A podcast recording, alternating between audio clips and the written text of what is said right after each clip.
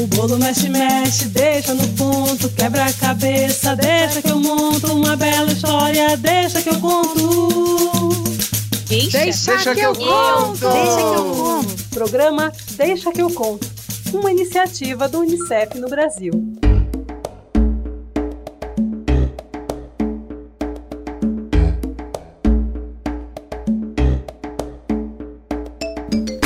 Deixa que eu conto é uma iniciativa do UNICEF no Brasil.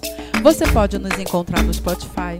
Basta procurar pelo podcast Deixa que eu conto no canal da UNICEF, no YouTube, que é youtube.com/unicef Brasil.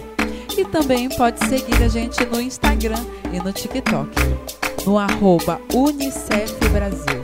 E curtir nossa página Unicef Brasil no Facebook. Os episódios também estarão disponíveis em nosso site unicef.org.br. Opa, que eu tô chegando juntinho. Deixa que eu conto, minha gente. Chegando na área. Eu sou Suane Brazão. Sou aqui de Macapá, na Amazônia. Eu sou uma mulher bem alta. Tenho os cabelos crespos que apontam para o céu. Não sou nem gorda e nem magra.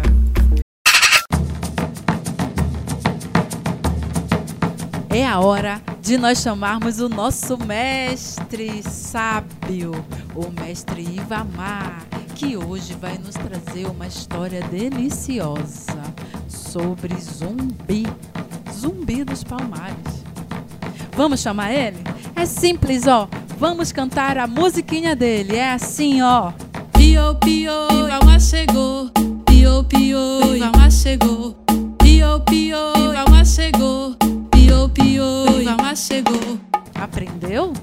Vamos à segunda parte. Olha só. Salve o mestre Ivamar. Salve o mestre griot. Salve o mestre Ivamar. Salve o mestre griot. Que pio, pio. Conta uma história pra gente, mestre Ivamar. Vocês querem ouvir uma história? Ah, então deixa que eu conto. Meu quilombo tá lindo como o quê? Meu quilombo tá lindo como o quê? Meu quilombo tá lindo como o quê? Meu quilombo tá lindo como o quê? Tá lindo igual seu sorriso. Tá lindo como o quê? Tá lindo igual sua casa.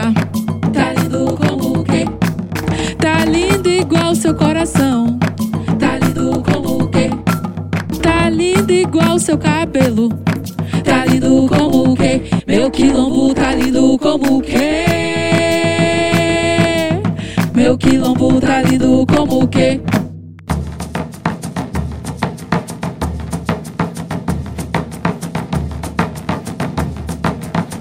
Lá para as bandas de Pernambuco, há mais de 300 anos atrás, tinha um menino negro que, à luz da noite, fazia sua pele brilhar. Que nasceu aqui no Brasil, mas seus pais, avós e amigos moravam na África e vieram para o Brasil contra a vontade.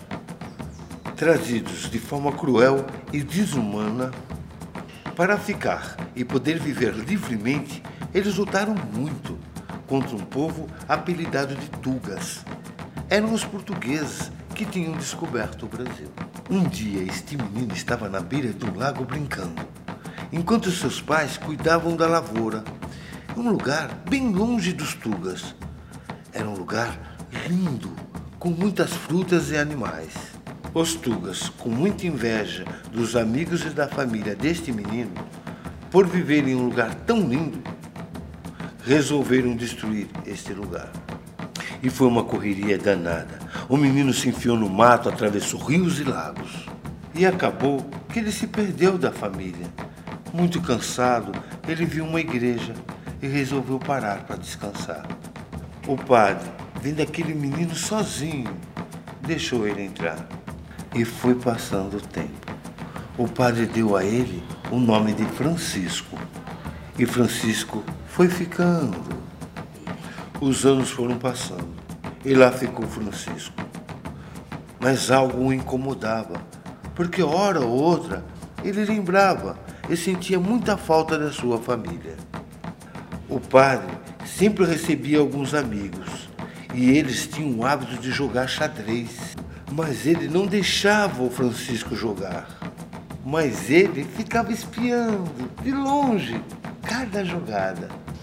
Os movimentos das peças, os ataques, as defesas, as estratégias para acabar com o jogo, eliminando o rei.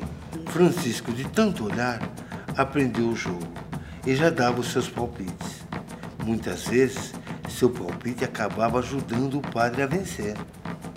Um dia, Francisco, já com 15 anos, descobriu que seus avós tinham conseguido fugir dos Tugas e moravam em um lugar chamado Quilombo. Ele ficou muito feliz em saber. Francisco soube também que para chegar lá ele tinha que estar bem preparado. Porque para chegar no Quilombo ele teria que enfrentar uma mata bem perigosa e encontrar cobras, aranhas venenosas e outros bichos peçonhentos. Francisco se preparou e uma noite, quando o padre estava dormindo, ele escreveu uma carta agradecendo ao padre por ter acolhido por todos aqueles anos e partiu para o quilombo. Francisco era muito forte e inteligente. Passou por lagos e rios, subiu grandes montanhas escapando dos animais. Caminhou por vários dias e no alto de um morro ele avistou o quilombo. Sua alegria foi tanta que ele não parava de correr. Ao longe ele avistou a mãe de Gangazumba, Dona Cutirene, que recebeu-os de braços abertos. Seu primo Gangazumba, que era o grande chefe do quilombo, pediu para que todos os quilombolas se reunissem para receber Francisco e foi uma grande festa. Mas logo Francisco aprendeu que para viver em paz com sua família tinha que lutar para que nenhum Tuga destruísse a felicidade deles. Francisco, como era muito inteligente, olhou para o quilombo e viu que as casas, chamadas de mocambo, estavam posicionadas no formato de tabuleiro. Foi aí que ele usou o conhecimento do jogo de xadrez. Usou todas as estratégias que aprendeu no jogo de xadrez, criando uma fortaleza de reis e rainhas, colocando cada um em sua posição. Cada quilombola ganhou um nome da peça de xadrez. Marina Crioula e Serefina, duas grandes guerreiras, ganharam o nome de torre. Atacam em linha reta, como uma flecha. Ozengue e Gaspar, os grandes guerreiros que dominam a arte do vento e das árvores. Serão os cavalos, que saltam de uma árvore para outra, em formato de L. Gangazumba, mais velho e experiente, com Adeline Charuteira, uma grande liderança, serão os bispos, que aconselha e ataca em formato de V. Dandara como rainha, por ser poderosa, e todas as mulheres do quilombo são sábias, ataca em todas as direções. E ao lado da rainha o rei, o grande comandante em chefe, com seus bispos, cavalos, torres e na frente os guerreiros que serão chamados de peões, terão a missão de proteger o rei. O rei representa o quilombo dos palmares. E assim foi feito. Sua estratégia contra os ataques dos Tugas, que com muita inveja queriam destruir os quilombos dos palmares. Por anos eles resistiram. Sua estratégia deram tão certa que Francisco, com 17 anos, passou a ser o general e ganhou o nome Zumbi dos Palmares.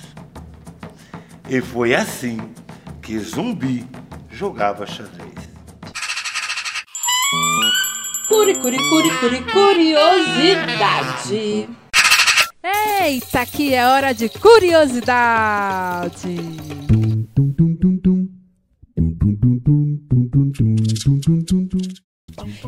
Você conhece que faz algo especial, mas tão especial que mereça ser chamado de herói e heroína, hein?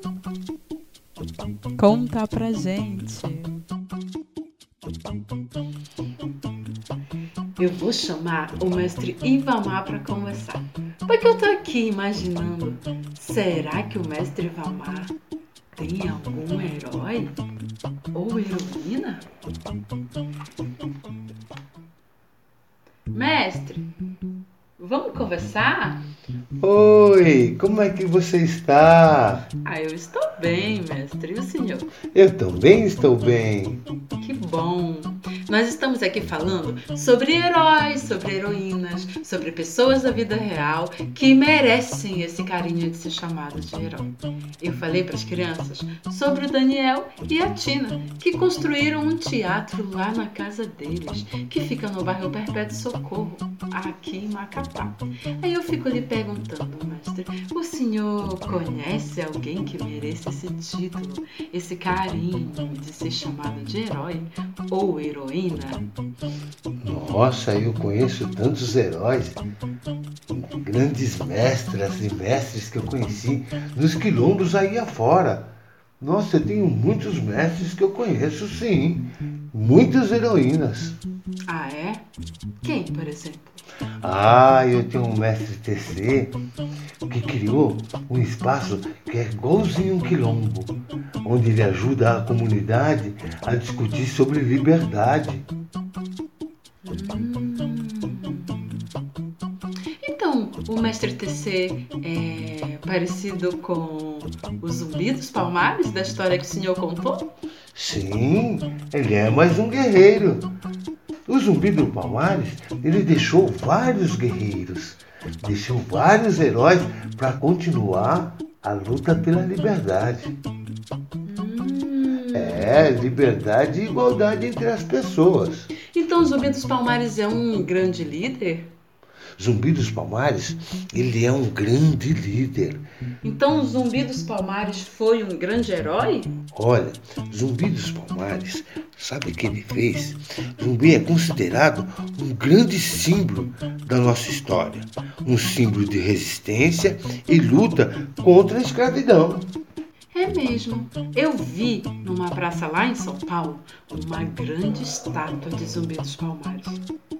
Ele é um grande herói para todo o povo negro brasileiro e para todo o povo quilombola, né? Eu sou quilombola, a minha avó já me falou de Zumbi dos Palmares. Então eu fico pensando que eu também sou uma guerreira de zumbi. Sim, não só é guerreira, como também nós tivemos uma grande heroína, que é chamada de Dandara. Quem foi Dandara? Dandara foi uma grande guerreira e defensora da liberdade do quilombo dos Palmares, companheira de zumbi. E assim, todas as mulheres negras são guerreiras. Todas elas trazem no sangue o sangue de Dandara, a força de Dandara, os cabelos de Dandara. Ah, então eu me sinto uma guerreira de Dandara e uma guerreira de zumbi. Isso é muito legal. Muito obrigada, mestre Vamar. Assim que você precisar, é só me chamar. Eu vou estar sempre aqui. Sua bênção, mestre. Que fique com a paz. Axé. Axé. Por hoje é só, pessoal.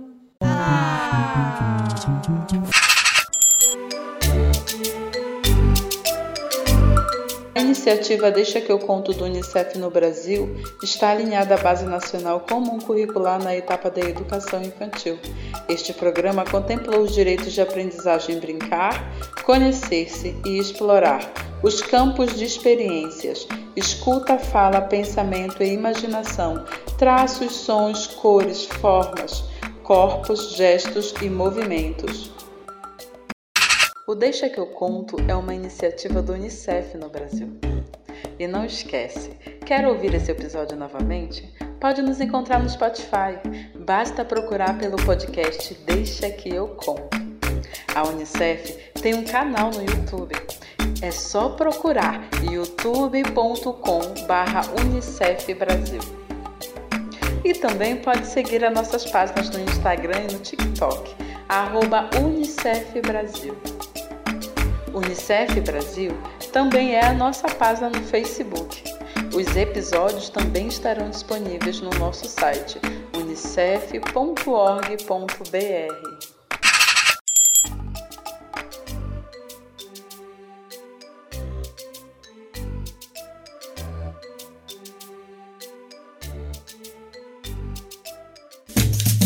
O bolo mexe, mexe, deixa no ponto, quebra a cabeça, deixa que eu monto uma bela história, deixa que eu conto. Deixa, Deixa que eu conto. Deixa que eu conto. Programa Deixa que eu conto, uma iniciativa do UNICEF no Brasil.